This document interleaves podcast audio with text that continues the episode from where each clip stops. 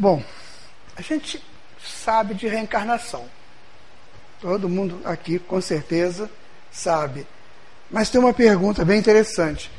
Eu acredito mesmo em reencarnação? Ou eu ainda tenho dúvidas sobre reencarnação? Será que que paira na minha cabeça ainda aquela perguntinha: será mesmo que eu estou reencarnado? Ou que existe esse processo? Isso é natural, porque desde 553 para cá, século VI, que a reencarnação foi abafada pela igreja. Até lá não, as pessoas é, aceitavam, era tranquilo estudar a reencarnação, mas a partir de 553, por um ato um decreto, né, um édito do rei Justiniano, lá da, de Roma. Então a reencarnação era proibido de ficar falando nisso. Tem uma história em torno, não vou entrar nisso, mas é a esposa dele que pediu para que acabasse com esse negócio de reencarnação. No princípio, a Igreja Católica não aceitou, o Papa não aceitou, mas ele era sozinho, contra o imperador não tinha como. Então, o que, que acontece? A reencarnação não passa a não ser estudada e a gente vive esses séculos todos com essa negação da reencarnação. Muito embora as doutrinas eh, espiritualistas continuassem afirmando, e estudiosos, grupos secretos, estudiosos mesmo, sempre definiram a vida com a reencarnação. Muito bem. Então chega a doutrina espírita. E um dos postulados da doutrina espírita é a reencarnação. Então, quando os Espíritos dizem, é, no livro dos Espíritos, naquelas questões entre 132 a 148, quando Allan Kardec estuda essa questão da volta do espírito à vida espiritual, como é que era, então os espíritos vão explicando, e tem uma história de que Kardec não era reencarnacionista, e ele passa a, aceitar a reencarnação a partir então desse, é, desse conhecimento que os espíritos passam para ele. Então chega para nós, nós somos há 163 anos, né, mais ou menos, de doutrina espírita, mas como histórico muito forte, de séculos de negação da reencarnação. Então, nós vamos fazer um estudo hoje sobre esse assunto, mas colocando numa mesa de debates as possibilidades da não reencarnação também. Quais são, então, as, as, a, as propostas, o que eles falam que não existe reencarnação. Então, existem algumas é, informações que nós buscamos em grandes filósofos, em estudiosos da teologia, estudiosos aí da, da, da ciência como um todo. A primeira proposta que foi defendida por Spinoza no século XVII é a tal da, do panteísmo. Panteísmo tá? está estudado no Livro dos Espíritos, nas questões 14, 15 e 16. O que, que seria o panteísmo? É o seguinte: a gente está aqui encarnado e quando a gente desencarna, a gente vai para um todo. Então é como se existisse um todo aí que ninguém sabe explicar direito, porque se Deus está nesse todo, então Deus é imperfeito também, porque ele precisa de nós para constituir esse todo. E a quantidade de gente despreparada que vai para esse todo, aconteceria que esse todo ficaria pior ainda, né? porque, é, a, segundo André Luiz, 90% da humanidade está dormindo ainda, não acordou nem para a sua realidade de espírito. E a gente vê isso nas salas de aula. Nós estamos aí vivendo problemas sérios nos colégios, onde alunos estão agredindo professores de uma maneira assustadora. E por que isso? Grande parte é porque esses, esses espíritos que estão lá nunca assistiram uma aula, nunca foram alunos de uma escola. Quando a gente estuda a evolução das universidades na Europa, a gente vai observar que frequentavam as universidades somente alunos que eram da nobreza, que tinha toda uma, uma condição para isso. Não era qualquer pessoa que chegava lá. A grande parcela da humanidade ou estava presa no feudalismo, depois no mercantilismo, na, na, na, nas regiões aí bem, bem, bem, eh, urbano, bem rural da, da, da, das civilizações, e não tinha como estudar. Aprender a ler e escrever, isso era uma, uma coisa muito complicada. E as mulheres, nossa, nem pensar. Algumas só que conseguiram frequentar uma universidade, mas muito difícil. Então, esses meninos e meninas que estão hoje nas escolas são esses alunos simples, que estão pela primeira vez sentados numa classe com 40 pessoas, presos, confinados, porque a educação entende que tem que ser assim. Os educadores acham que confinar o aluno numa sala de aula vai ser ótimo, que ele vai aprender, quando não é. Ele deveria ser dado aulas também ao ar livre, como Jesus fez. Né? Jesus falou, principal, o principal sermão de Jesus foi feito ao ar livre, que é o sermão do monte. E o que, que acontece? A, a, educação põe essas pessoas confinadas, elas não estão acostumadas com aquilo, aquilo vai dando uma pressão, uma claustrofobia nelas, e acontece o que está acontecendo. Outro dia um menino tampou uma, uma, um cesto de lixo na cabeça do professor, um menino de sexta série, de 12 anos. Então é isso que nós estamos vendo. Então, essa galera vai chegar para compor o todo? Que composição que ela, que ela vai promover nesse todo? Então o panteísmo tem esse problema. Além do que, perde-se a individualidade. Nós estamos aqui nesse mundo e a partir do ano 3800 a.C. foi criado o Código de Hammurabi. Hammurabi foi um rei babilônico e o Código de Hammurabi tem 283 artigos. A grande maioria desses artigos tem pena de morte. Então, se a pessoa é, fala, acusa alguém e não prova, ele vai ser morto. Se ele provou, a pessoa que foi eh, acusada vai ser morta. Então a pena de morte está em quase todos os artigos do Código de Hammurabi. Para que, que a gente tem que seguir esses códigos? Depois vem a lei de Moisés, né, que melhora um pouquinho isso aí, e faz a lei de Talião, né, que já melhorou bastante com a lei de Talião. Mas tinha aquela lei, então se você não fizer, você morre. Se você roubar, você tem que cortar a mão, enfim. Então, para que isso aí? Para que, que eu tenho que viver esse conjunto de regras é, é, sociais, penais, se eu vou morrer, eu vou desencarnar e vou para um todo e perder a minha individualidade? Então, esse estudo fica muito complicado para a gente entender algum nível de justiça que seja uma justiça divina. Então, seríamos, assim, experiências, digamos, né?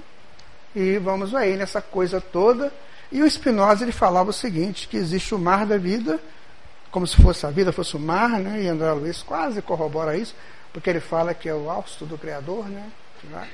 Então, a, a Spinoza diz o seguinte, que nesse movimento do mar, que sobem gotas. Então essas gotas sobem, descem e voltam para o mar. Assim são os, os espíritos. Eles são produzidos nesse todo sobe, vive uma vida de experiências e depois voltam para esse todo. Então, assim, é, digamos, é, é, de uma maneira poética, fica até bonito, né? mas funcional, complicado.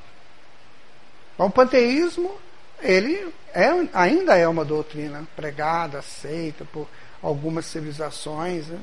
e, e, e infelizmente ainda é assim.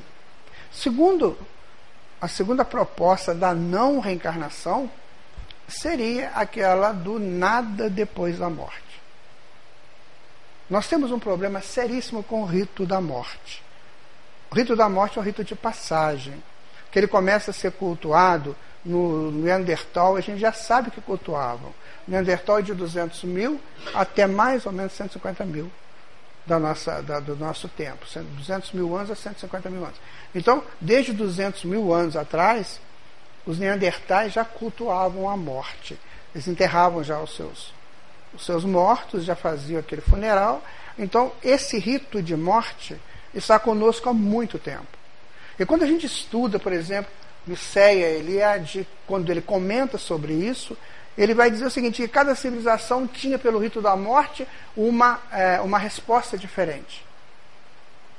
Uns tinham uma resposta de, de medo, outros de alegria, uns de tristeza, porque virava antepassado.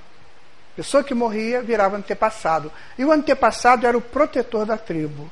Então, para se ser protetor da tribo, tinha que ser morto e virar antepassado. E ali ele era procurado, ele era buscado, tanto é que na, nos templos da deusa Isha, na Babilônia, desculpa, da Suméria, é, as pessoas, por exemplo, se a, a, moça ia casar, então ela tinha que ir lá no templo, ela sozinha, tinha que fazer o perguntar para o antepassado dela se ela podia casar com aquela determinada pessoa. E devia ter lá um aviso, né, um ritual qualquer, e dava ou não a autorização. Então, o antepassado foi sempre muito buscado pelos, pelas tribos antigas. Então, a morte ficava nesse sentido boa, mas no sentido é, de perda do convívio físico com aquela pessoa, era muito triste. Então, nós hoje ainda temos um problema seríssimo com a morte. A morte ainda tá, traz para nós esses mesmos, esses mesmos tipos de sentimentos. Tem pessoas que adoram quando alguém morre. Por exemplo, um familiar chato, doente, que está toda a vida, que não morre, está dando trabalho. Ele, ele gosta, ele vai fazer aquele papel né, de pseudo-tristeza, mas no fundo ele está feliz. Olha, que bom que agora ele ainda fala assim, ele vai descansar. Mas na verdade quem vai descansar é, é quem fica. Né, porque a gente não sabe o que vai acontecer com o desencarnante.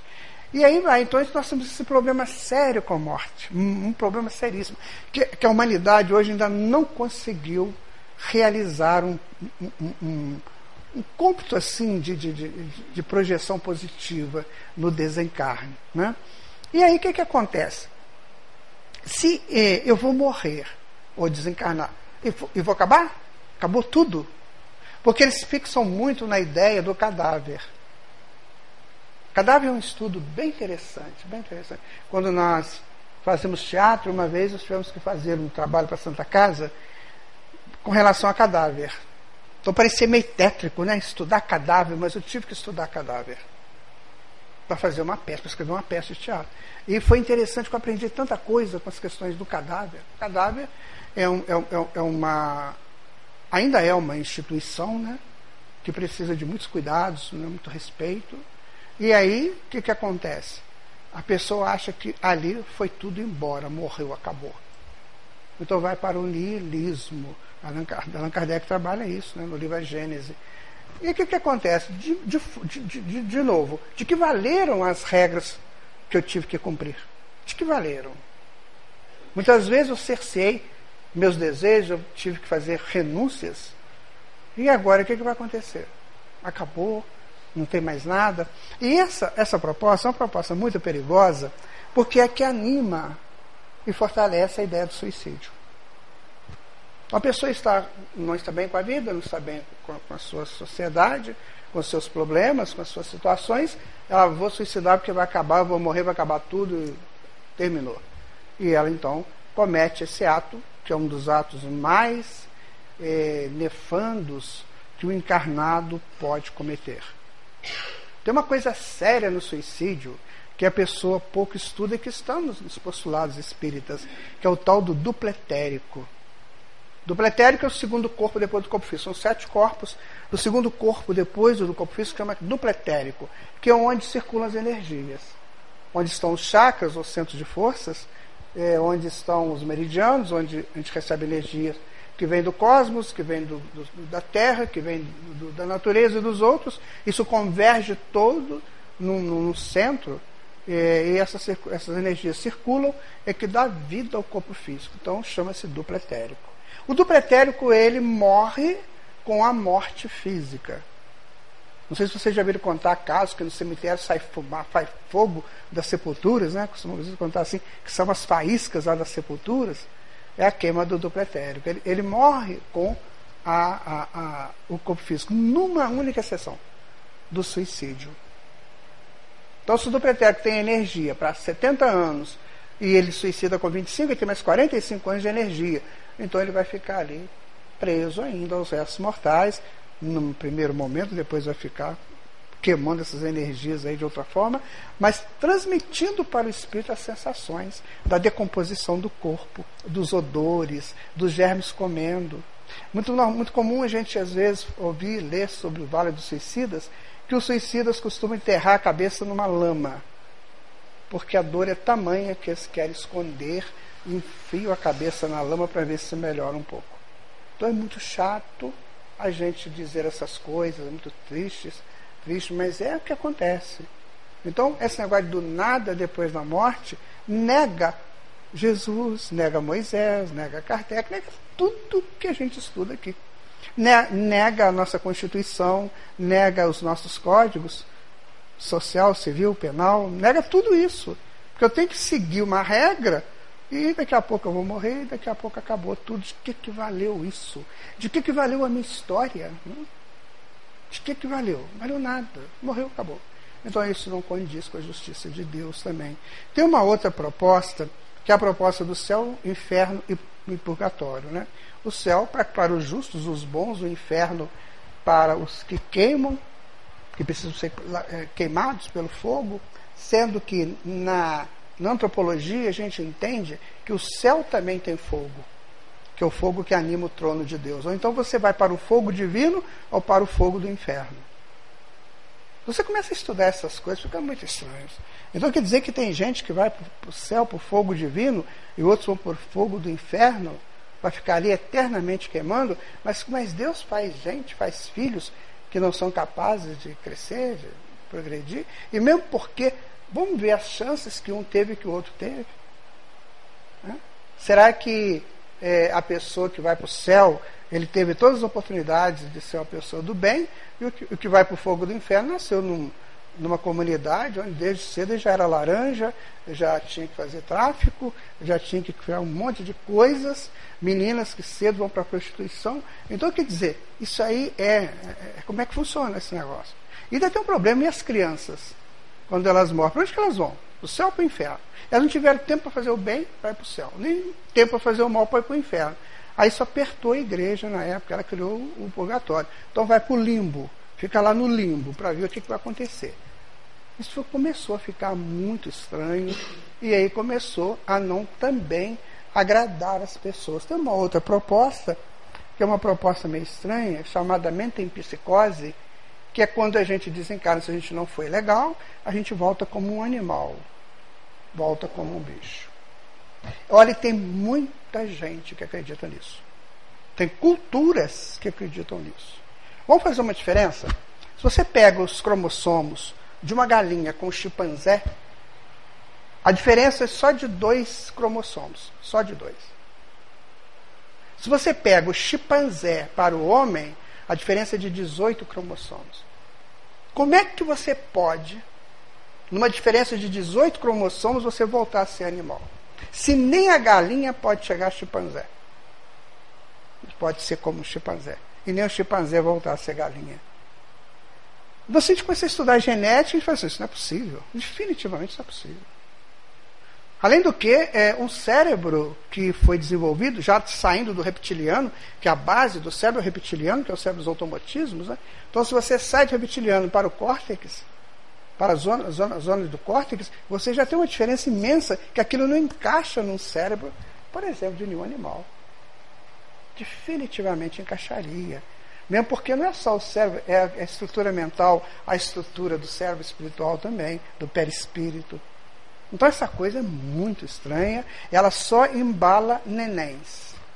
Ou então pessoas que são fundamentadas em culturas milenares. Mas para a gente que está estudando Espiritismo, tem uma outra proposta que é uma proposta meio estranha também, muito difundida aí, que é o seguinte, que Deus cria um filho, um espírito, né? E bota para evoluir. E vai dando chance, chance. Se essa pessoa for para o caminho do bem, achar a árvore da vida, né? Que é o que está lá no, no, mito de Adão e Eva, se ele achar a árvore da vida, tudo bem, vai em frente. Se ele não achar, ele vai ficar comendo a, a, o fruto da árvore do bem e do mal. Então ele vai ficar dançando entre o bem e o mal, e o mal pega ele. Aí chega uma hora que o mal pega e ele não tem condições de sair do mal. Ele sempre mal. Aí o que, que Deus faz? Elimina aquele espírito para sempre. Já pensou?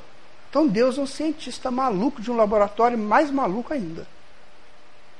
Que fica fazendo experiências. Experiência número 385 não deu certo. Tá, tem um filme na Netflix agora, não sei se vocês já viram, né? A, a M. Mother, já viram? É, é uma mãe, computador, né? Que ela congela os embriões, né? Se congelar os embriões de humanos, e estão formando uma nova, uma nova, é, uma nova civilização de humanos, né? Então, o humano que não dá certo, ele é cremado. É a mesma coisa. Você viu o filme? Né? Se não dá certo, cremou. É um, dois, né? Um, dois, três. Se não deu certo, crema. Acabou. 65 mil, né? milhões, não sei, de, de, de, de, de embriões que tem lá. Então, se não deu certo, isso aí é uma doideira. Isso é para humanos fazer, experiência de humanos, não experiência de Deus. Então, minha gente, a gente olha essas propostas da não reencarnação, fica complicado, porque aí vem a doutrina espírita, dizendo que nós somos espíritos em processo de evolução ainda, em estágios muito primitivos dessa evolução, e que a gente vai ao longo do, das encarnações, mudando, melhorando, até sairmos do ciclo de reencarnação, que corrobora muito com o estudo é, da, da, da, de Buda, por exemplo, do Mahabharata, que é do hinduísmo, que, que você vive num ciclo de reencarnação chamado Sansara. Então você entra ali, vai girando, vai girando, você não precisa mais de reencarnar, acabou, você já agora vai ter outras experiências. Então isso é muito mais confortante e me explica por que, que eu tenho que seguir normas, regras, códigos. Por que, que eu tenho que ser uma pessoa do bem? Por que, que eu tenho que fazer, às vezes. Eu não gosto dessa palavra renúncia, não, tá, gente? Porque renúncia coloca a gente muito no estado de passividade. Ah, eu renunciei pelo Renato. Ah, coitado de mim. Eu não gosto muito de renúncia, eu gosto muito de virtude. Virtude é, vem do virtus, que é uma palavra italiana, é, desculpa, latina, e significa força. Então eu fiz uma força muito grande para ajudar o Renato. É melhor do que uma renúncia. A força é ativa e renúncia é passivo. Mas é uma questão né, de, de, de, de proposta só. Então a reencarnação ela passa a ser lógica, muito lógica, por quê?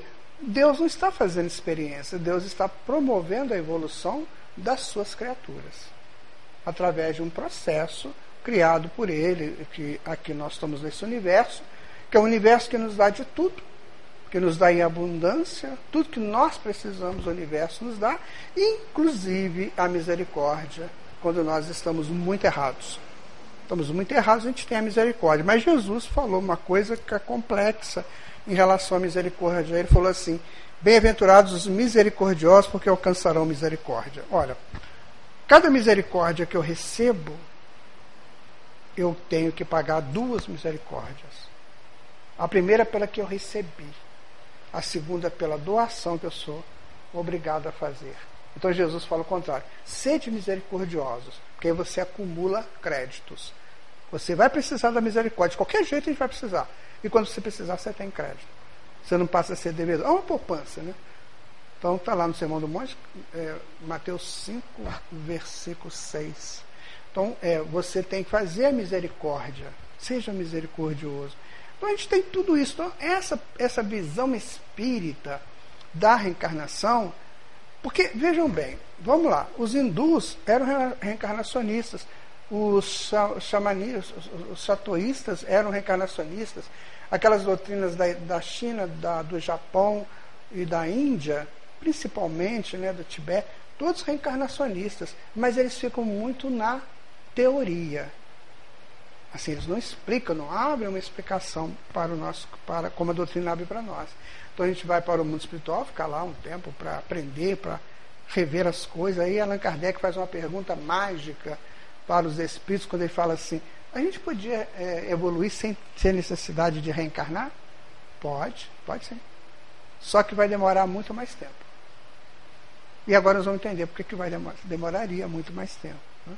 Então vejam bem, a reencarnação, a não reencarnação, nos coloca nessas possibilidades que a gente falou aqui. Né? Do, do, da volta ao todo, do nada, do da questão do, do, do da mente em psicose, né? Que você volta bicho, você voltar, né? Ficar bicho. E, e, daquela proposta do céu, inferno, purgatório, ou seja, ficam umas coisas muito, é, muito estranhas e que levam muita gente a desanimar da vida, desanimar das suas necessidades evolutivas. Então, se nós estamos reencarnados, então nós precisamos de um corpo físico. Não tem outra maneira, é um corpo físico. Né? Que é um, uma estrutura feita de osso, de músculo, de carne, de veias.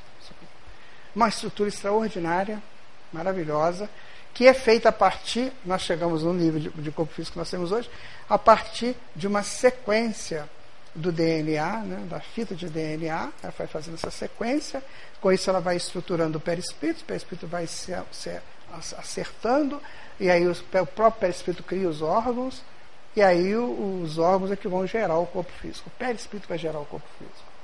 Certo? Ora, se o perispírito gera o corpo físico, então nós somos os geradores dos nossos corpos. Todos os nossos corpos estão na razão direta da nossa evolução e da nossa necessidade neles. Então, se, no meu caso, eu tenho, eu sou de estatura baixa. Em outras encarnações, provavelmente a minha estatura era alta. O que é alto hoje pode. Então, isso são necessidades que o espírito tem para ele fazer a sua evolução naquele momento específico. Então, às vezes a pessoa nasce com um processo é, de problemas mentais, problemas físicos, problemas.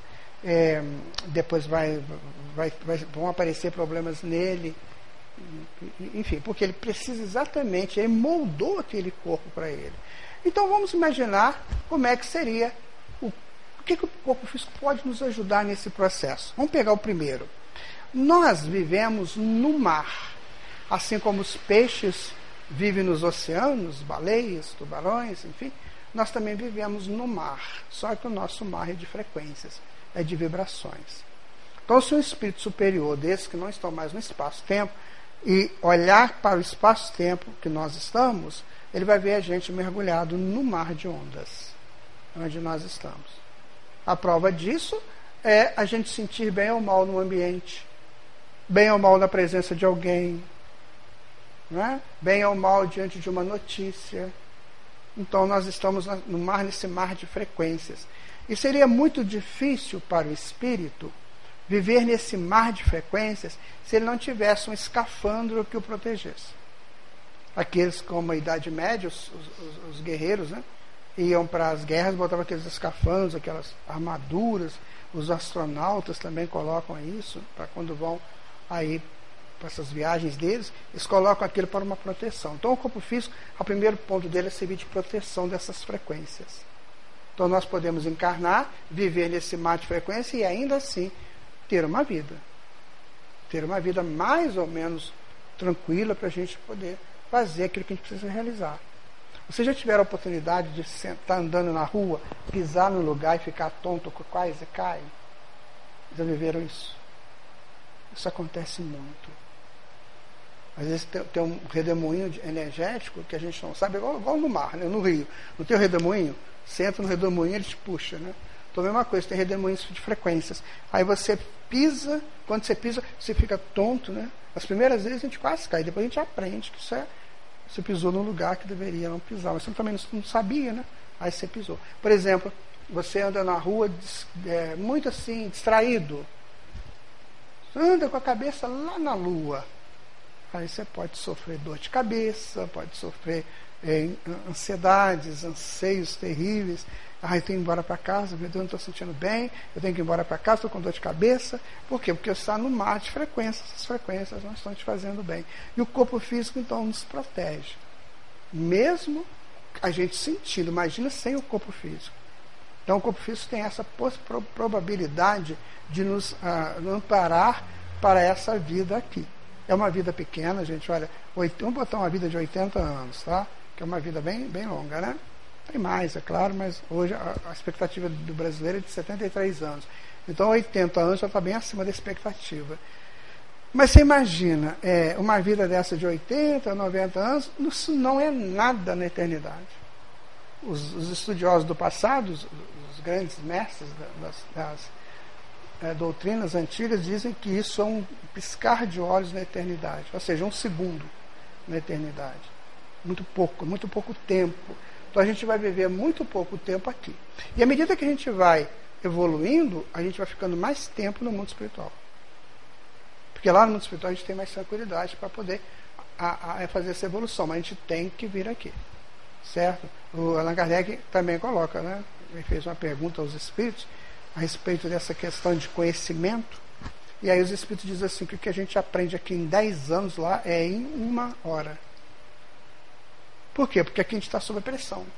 Por isso que a gente tem muitas teorias erradas. A ciência, ela fala uma coisa hoje, já está falando outra amanhã. Hoje é tudo muito assim, você já não pode saber se você pode acreditar naquilo, que daqui a mesma hora que estão falando, estão falando, fazendo o contrário. Nós tivemos até 1906, por aí, a teoria da física clássica do Newton, que era o supra-sumo. Veio, vieram Niels Bohr, né? veio o, o, o, o Eisenhower e veio o Einstein, mudou tudo isso.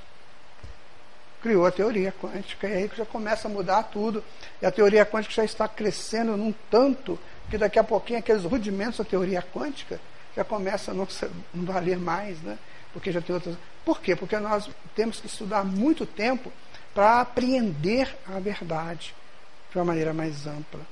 Segunda possibilidade importante do corpo físico é uma coisa que muita gente às vezes não gosta, que é o esquecimento temporário do passado. Nas questões 333, 332, 33 livros dos Espíritos. O que, que acontece com isso? Se eu, se eu vou reencarnar e preciso de ter uma experiência nova, se eu trago à tona toda a minha vivência passada, eu me perco na minha vivência passada. Não vou nem falar esse negócio de eu vou encontrar na minha família pessoa que não foi boa para mim. Isso aí já é clichê. Todo mundo já sabe isso. Eu estou dizendo o seguinte: se a gente for reencarnar e ficar com a cabeça aberta para tudo que a gente já viveu lá. Então, por exemplo, na, naquela época lá que, eu, que nós fomos guerreiros, né? Esses guerreiros do, do Império Romano, que está mais próximo, quando indo muito longe.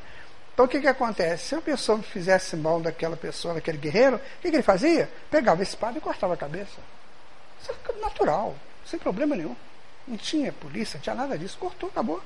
E embora. Alguém pegava a cabeça, enterrava, se enterrasse, e pegava o corpo e jogava onde ele quisesse, mas ele me amolou, ele me amolou, cortei a cabeça dele. Imagina se a gente vivesse com essas lembranças. Como é que a gente ia viver? A gente ia viver assim, absolutamente fora de um eixo possível de equilíbrio, de harmonia. A gente não ia conseguir. Né? A gente, por exemplo, teve, eu lembro de uma novela que passou na Globo, chamado Bem Amado, que tinha o Zeca Diabo, vocês lembram disso? Lima Duarte que fazia esse papel, né? Do Zeca Diabo. O Zeca Diabo, ele era um matador mesmo, né? um matador terrível. E aí teve uma cena muito interessante que ele entra num banheiro e tem um sujeito lá, sei, lavando o rosto, qualquer coisa assim. Aí ele olha pro cara e fala assim, não gostei de tu. Pá! Matou. Do nada, não gostei de tu. A gente ia viver assim. Imagina se hoje já é complicado viver em sociedade, imagina se eu lembraste todo o meu passado. Né? Agora podemos, podemos dar um alôzinho na relação de família. Imagina se eu identifico a minha mãe como minha agressora do passado, meu pai, meu irmão, minha irmã, esposa, esposa, eu não ia ter condições de viver isso. Então, esquecimento do passado ele dá para gente uma coisa muito interessante. E tem pessoas que adoram falar que tem vontade de fazer terapia de vida passada para saber o que, que foi no passado, certo? Vamos analisar rapidinho umas coisinhas do passado. Pode ter acontecido comigo, com vocês ou não. Então vamos pegar a França, mais ou menos 1200, por aí, 1100, 1200, onde as jovens donzelas casavam com 12 anos, né? 12 anos tinha que casar. Teve a menarca, meu amigo, casa imediatamente. Por isso que as mulheres usam cabelo compridinho assim, sabe? Que o símbolo disso é estou pronta para casar. Então a moça, a menina quando chegava nessa idade, o cabelo dela crescia e aí o moço olhava, naquela ali já teve a menarca, então ela já pode casar. Vocês sabiam disso? Pois é. Eliana Percival, leia o livro dela. Segredos da Idade Média, vocês vão ficar encantados. Ou enojados, mas tem muita coisa lá. Então ela conta isso, que as meninas deixavam o cabelo crescer para dizer para o rapaz, ó, já, já posso ser mãe. Então é, era essa, é, ele esse era o recado. Muito bem. Aí vem o mês de maio, que é o mês das noivas. Não é isso? Mês de maio, mas por que, que é o mês de maio o mês das noivas? A Helena vai contar pra gente. Que a moça, a noiva, ela só tomava banho uma vez no ano. Uma vez no ano ela tomava banho. Certo? E quando que ela tomava banho? No mês de maio. porque o casamento era em junho. Então, mesmo assim, depois que você tomou banho, ainda tinha um mês ainda para casar. E a igreja era cheia de flores. Para quê? Para espantar os odores, né? A própria noiva levava um buquê, né? Ou leva ainda. Para quê? Para espantar o odor também, para o noivo não ficar muito desanimado. Né? Então é isso que é, que é o nosso passado. Comia-se com a mão. Unha suja. Né? Sentava aqueles banquetes, quando vi falar que esses banquetes maravilhosos, né? que a Cleópatra participava, a Listeilo, linda, né? Vocês acham que Cleópatra era linda que nem a Listeilo? Vai, essa Cleópatra era horrível para os nossos padrões de hoje. Então, elas pegavam na mão. Aí apareceu uma princesa sueca que foi visitar a França, e lá ela já comia com um garfo. Quando ela desembrulhou o garfo dela que começou a usar, excomungou todo mundo. Porque o garfo é um tridente do diabo. Não pode comer com o tridente do diabo. A igreja excomunga todo mundo que come com garfo. Gente, era isso que a gente vivia. Eu estou contando só um pouquinho assim que eu posso contar. Porque tem coisas mais bravas. Então é isso, eu quero voltar a saber disso, quero saber nada disso não. Esquece isso, vamos para frente. Hoje a sociedade é completamente outra. Certo? Outra grande proposta maravilhosa do corpo físico é o dreno que ele faz da mente. Então a gente está cheio de complexos do passado, cheio de problemas que a gente traz, que a gente arruma por aqui mesmo, e aquilo cria complexos, que o Jung chama de complexos, né? Jonas de Angeles também, eu gosto muito de falar bolsões, né? Você pega aqueles bolsões energéticos daquelas coisas negativas que eu fiz e fica lá na mente. Não pode ficar lá, tem que sair. Então, a, o corpo físico, por ser mais denso, o que, que ele faz? Ele puxa aquela energia e aquela energia sai através do corpo físico, que são as enfermidades. Então, você vê falar assim, quer ver? Fulano está com câncer. Você fala, coitado. Não, coitado não. Que bom que ele está drenando o perispírito dele. Eu posso ajudá-lo, sim, compaixão, né? Aí eu posso, nem a compaixão, compassividade. Eu posso chegar a ajudar a pessoa, mas dizer que ele é um coitado, não, ele está drenando. Né? Existem pessoas, minha gente, que ficam com feridas 40, 50 anos, saindo pus na perna ou algum outro local do corpo, que ninguém entende isso. O que está fazendo? Está drenando aqueles complexos que foi colocado lá. Quando aquela pessoa te pediu água e você deu uma serpente, né? Estou dando uma metáfora para mostrar que às vezes a gente fez tanta coisa ruim, tanta coisa negativa, e que não, não contribuiu para o crescimento do, do, despertamento do self ou da semente divina, então aquilo fica lá amontoado, ele tem que sair. E vai sair pela enfermidade do corpo físico, porque ele é mais denso e ele puxa essa enfermidade, que tá, puxa esse campo é, negativo, né, essa, essa, essa, energia condensada que cria um complexo negativo, aí ele vai lá e vai puxando e vai saindo. Quando o corpo suporta, o problema é aquilo acaba, ele toma um remédio, faz um tratamento, faz uma cirurgia e continua vivendo. Quando não suporta, ele desencarna, mas volta tranquilo para o mundo espiritual.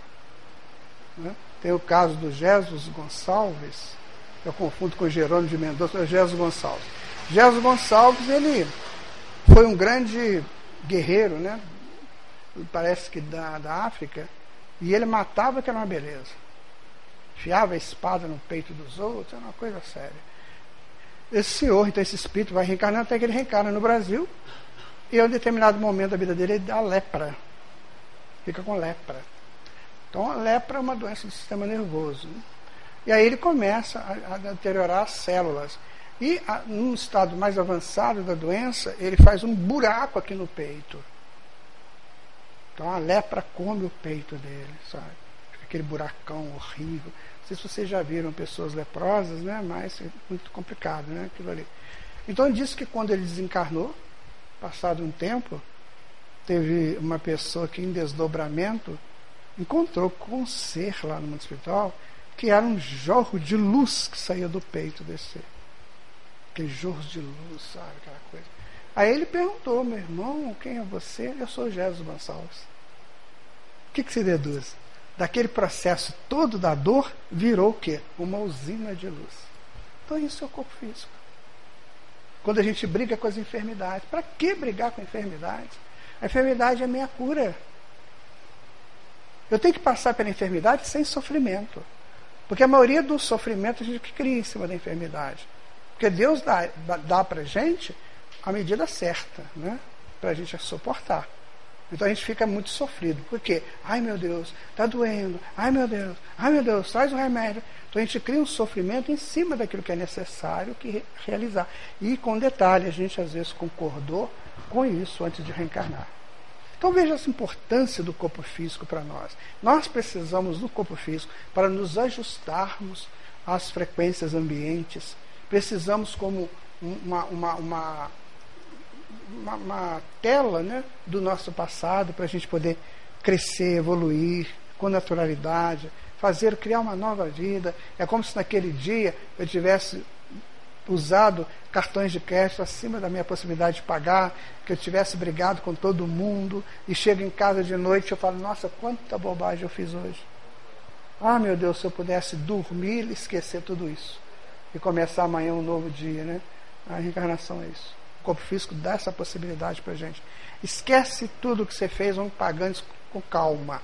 Vamos, não é pagando, vamos resolvendo isso com calma dentro da sua possibilidade. Você vai lembrar daquilo que foi necessário. Você vai lembrar de como anda, de como fala, de levar a comida na boca certinho. Você vai lembrar se você for, ter que trabalhar na música, você vai lembrar das suas experiências e seus conhecimentos na música ou outra profissão qualquer, só o necessário. E agora vamos formar uma nova situação, que essa nova situação vai te ajudar a resolver os seus problemas. Então essa, essa é uma das grandes possibilidades do corpo físico, além de limpar no perispírito. Muito bem, então, estamos reencarnados. Né? Estamos num corpo físico. O que, que a gente tem que fazer agora? Jesus falou assim em Marcos 2: Cumpriu-se o tempo, o reino de Deus está próximo. Arrependei-vos, pois.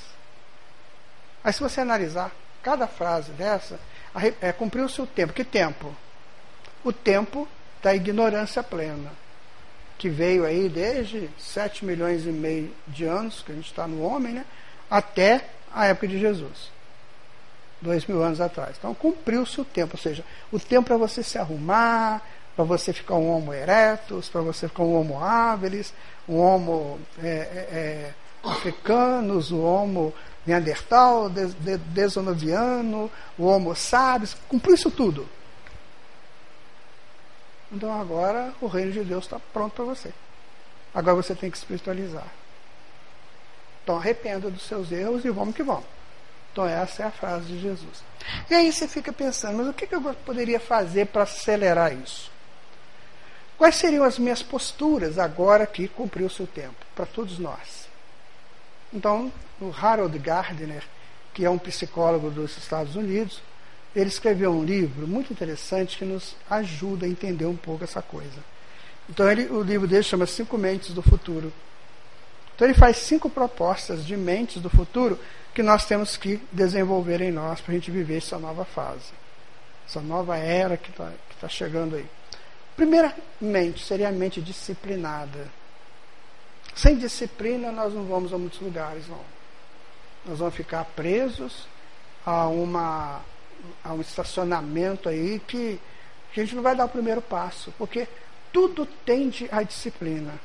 Você não pode chegar lá no céu, como no desenho animado, e pegar o sol e fazer andar mais rápido ou, menos rápido, que na verdade quem anda é a Terra. Né? Mas você não pode fazer isso. Você não pode pegar a lua lá e tirar a lua do lugar. Então você não pode fazer coisas que você às vezes gostaria de fazer na sua imaginação. Então você tem que se disciplinar para aquilo que existe. Eu moro numa sociedade essa sociedade ela tem essas características tais, tais, tais, ou numa civilização, então eu tenho que me adaptar a essa civilização. Então eu tenho que ser disciplinado dentro disso para eu não cometer enganos demais. A segunda mente que ele propõe é a mente de síntese. Que é extraordinário isso. Pouca gente, poucas pessoas fazem sínteses. Ou seja, você lê um texto do livro, em vez de separar para fazer uma reflexão, né? para fazer a apreensão daquilo que você leu, sintetizar o que você acabou de ler. Então você está querendo passar para frente. Quer ler o livro, igual o grupo de estudos, né? Pessoa quer estudar um capítulo no dia ou dois, do jeito que der. Não, você tem que ir com calma. Vamos sintetizar. Então, Calderaro falou que o cérebro físico é igual ao cérebro espiritual, ambos se ajustam. Meu Deus, isso aí é um seminário. Está no mundo maior, no livro No Mundo Maior. Né? Então, isso é um seminário. Como é que funciona isso? Como é que se adapta? Ele ainda fala o seguinte: para a mente poder se expressar melhor. Pronto. Aí você vai lá no André Luiz, de novo no outro livro, vai falar: amém, o cérebro é, é, é, o ninho da mente. Então, isso não é para ser estudado assim, de qualquer maneira, ampassando, não. Tem que sintetizar isso. Vamos lá, o que, que significa o cérebro físico, o cérebro, espiritual, o que, que são os lobos, né? occipital, temporal, frontal, o que, que são os córtex, o que, que é o córtex, o que, que é o hemisfério norte, hemisfério direito, hemisfério esquerdo, o que, que é o pré-frontal, quando ele. Está vendo? Pronto, você já está começando a estudar. Você está sintetizando aquilo que foi dado. A gente assiste uma palestra, por exemplo, do Biratã, né? Então o que você tem que fazer? Meu Deus do céu, ele falou tanta coisa. Eu tenho que parar para pensar o que, que ele falou. O Ribeiro faz uma palestra lá na Fundação João de Fez. Termina 11 horas, né, Beto? Tem é hora do almoço. Tenho que correr para casa para fazer o almoço. Então não vai na palestra, pelo amor de Deus. Para, pensa. O que, que foi dito agora? Mas observe que quando termina a palestra, todo mundo voa. É igual no campo de futebol. Você já foi no Maracanã? 70, 80 mil pessoas. Acaba o jogo, 10 minutos depois não tem ninguém no Maracanã. Mas todo some, desaparece. Assim, parece que passa uma nuvem de gafanhoto e vai embora. Não, o Santo Espírito não é assim. Ou qualquer assembleia né, de estudos, você tem que terminar e fazer uma síntese. Espera aí, o que foi dito mesmo? Como é que foi e tal? Isso é a mente extraordinária. A mente de síntese é a mente que produz mais benefícios para ela mesma. Depois ele vai falar da mente criativa. O que é a mente criativa? Você está o tempo todo criando coisas novas. Antigamente, não é do nosso tempo, não, mas antigamente aqui na Terra, aqui no Brasil também, tinha uma doença chamada Alzheimer. É uma coisa horrível. Pegava a pessoa de um tal jeito que a coitada da pessoa não podia se comunicar com ninguém. Ela ficava vegetando e custava morrer. Ficava aquela vegetando lá. Ficava às vezes muito nervosa, queria bater em todo mundo, depois acalmava. Por que, que dava Alzheimer? Provavelmente por falta de criatividade. Tinha uma outra também chamada AVC, acidente vasos, okay? vascular cerebral, né? Então tinha o AVC também. O é, David Engelman, que é um neuroci neurocientista da atualidade inglês, ele fala uma coisa bem interessante. Ele tem um livro, ele lançou um livro recentemente chamado Incógnito, um livro extraordinário. Então ele vai dizer o seguinte, que o cérebro nosso, normalmente, ele é escuro. Que ele só se ilumina em situações de criatividade. Só quando você cria ou vive uma coisa diferente que ele ilumina. Tem pessoas que vão no mesmo mercado a vida inteira. Sabe por quê? Porque eles sabem onde fica tudo. Isso é ruim. Você tem que ir no mercado que você fica perdido lá dentro. Gente, onde que fica aqui o cereal? Onde que fica o biscoito? Aí você está iluminando o cérebro, que você está procurando, você está em pesquisas, né? Aí você chega perto do vendedor, né? Você acha que ele é um vendedor, mas não é vendedor nada, você faz uma pergunta e fala, não sei, eu não trabalho aqui. Aí você vai. É isso que faz o cérebro iluminar. Por exemplo, se eu pedir vocês para trazer uma maçã para mim, vocês trazem, não trazem? Todo mundo, não é? E se eu pedir para trazer uma tacanaca, vocês trazem? Não, né? Então vocês vão pesquisar o que é tacanaca. Para vocês iluminarem o cérebro. Então é isso, é ser criativo o tempo todo. Se todo, que é, toda manhã ele faz tudo sempre igual. Me sacode às seis horas da manhã, me beija com a boca de feijão. Imagina isso a vida inteira. O cérebro fica preto a vida inteira. Se levanta de manhã, ah, meu, meu lanche da manhã é o seguinte: é um suco de laranja, depois eu como banana com farinha. Isso é horrível, né? Mas vá lá. E aí, você faz isso a vida inteira. Você faz automático, você não ilumina o cérebro. Então você tem que ah, amanhã eu vou tomar suco de eu vou tomar suco de goiaba. E vou comer banana com mortadela, para ver o que, que vai. Então você está iluminando o cérebro, está criatividade. Hoje os médicos, os neurocientistas, ó, é, é, aconselham os idosos né, a fazer aqueles desenhos, ficar colorindo. Né? Para que aquilo? É para iluminar o cérebro. Para não deixar o cérebro parado. Né? Tem pessoas que só vê jogo do Flamengo, pelo amor de Deus, como é que pode um negócio desse? Só vê jogo do Flamengo. Né? Então vem aquela coisa sempre. Aquela coisa sempre. Então tem que ver jogo dos outros times também, sabe?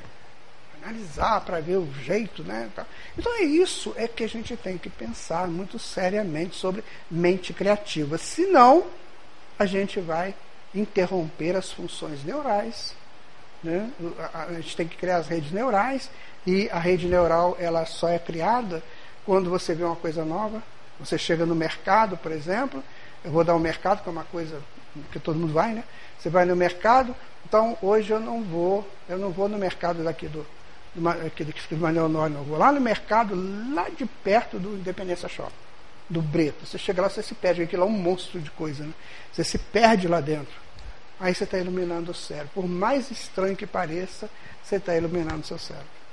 E quando você encontra uma coisa nova, né? Então é essa coisa da criatividade. A outra que ele fala é da mente respeitosa.